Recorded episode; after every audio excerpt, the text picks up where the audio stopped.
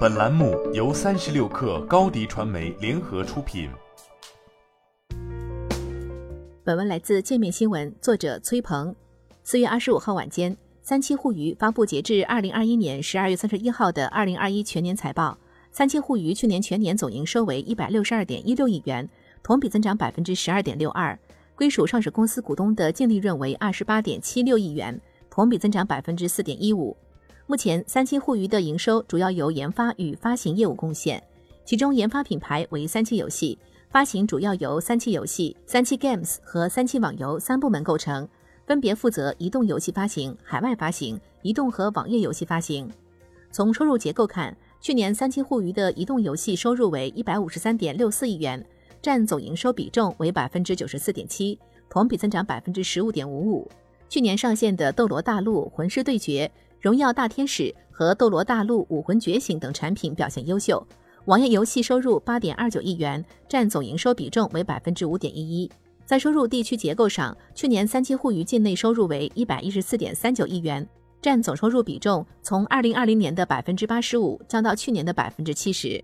去年海外市场收入是三七互娱的业绩亮点。财报显示，三七互娱去年海外业务总收入四十七点七七亿元。同比增长百分之一百二十二点九四，实现连续两年海外收入三位数增长。从去年 Sensor Tower 的数据统计中，三七互娱全年均位居中国手游发行商全球收入排行榜前十位置，最高时为第四名。三七互娱在海外市场采取的是产品发行两端的本地化策略，根据不同市场的不同特点，推出不同类型的游戏产品，同时在运营层面实施定制化推广。全球发行的 Pathers and Survivor。叫我大掌柜、云上城之歌等多款游戏推动海外收入创下新高。其中，《Pathers and Survivor》截至二零二一年十二月累计流水已经超二十五亿元，排名《Sensor Tower》的二零二一年全球手游收入增长榜第四。手游《云上城之歌》进入韩国地区畅销榜前五名。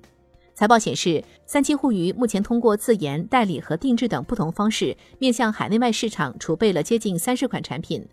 此外，在游戏产业大热的元宇宙相关概念中，三七互娱也在进行尝试。财报显示，三七互娱进行了多项 VR、AR 领域的早期投资，涉及算力、半导体、光学、显示、征集和应用底层技术等。二零二一年，三七互娱的研发投入为十二点五零亿元，同比增长百分之十二点三七，同时还在通过投资和收购的方式加强自研能力。